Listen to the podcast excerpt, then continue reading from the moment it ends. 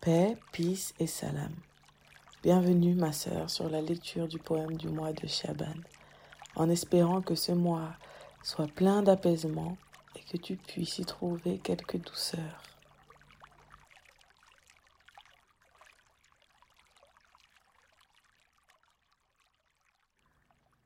Six cimes sous terre. Un mot, une lettre, comme une tache de naissance imprimée à la souche des êtres. Quand mon corps sera tiède, que raconteront mes cernes cerclées de spirales d'un cœur inerte? Les cimes enlacent la terre, le silence soudain découvert s'y racine sous pierre.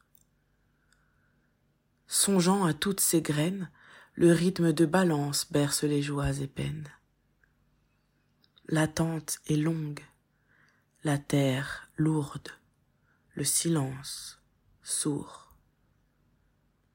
Puis il vint, lui que je n'ai pu oublier.